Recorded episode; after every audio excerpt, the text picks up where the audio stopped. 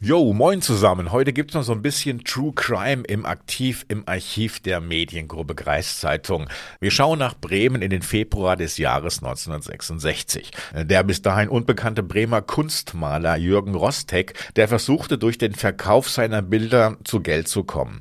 Am 23. Februar 1966 bot er der ihm bekannten Witwe Alma Schütt, 65 Jahre, und ihrer Tochter Karin, 25 Jahre, ein gemaltes Bild von ihm mit einem Christuskopf für 20 Mark zum Verkauf an. Die beiden Frauen lehnten ab und setzten sich wieder vor den Fernseher, um dort ihre Lieblingsserie weiterzuschauen. Rostek war enttäuscht, nahm ein Beil und erschlug damit die beiden Frauen. Danach bedeckte er den Körper des einen Opfers mit dem Gemälde des Christuskopfes.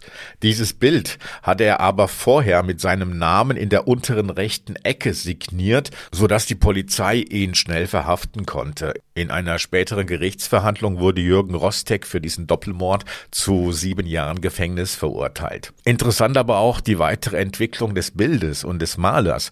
Das blutbefleckte Christusbild vom Tatort, das wurde von einem Hamburger Makler für 18.000 Mark gekauft. Ein Kaufhaus ließ sich kurz danach das Gemälde für 30.000 Mark eine Woche zu Werbezwecken aus.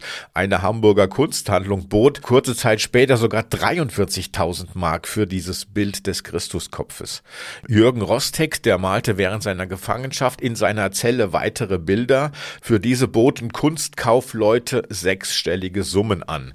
Auch hatte Jürgen Rostek einen Agenten für seine Bilderverkäufe. Günther Schütt, das war der Sohn und der Bruder der beiden erschlagenen Frauen und der Lebensgefährte von Jürgen Rosteks Mutter. Jürgen Rostek, der starb 2011 in Bremen.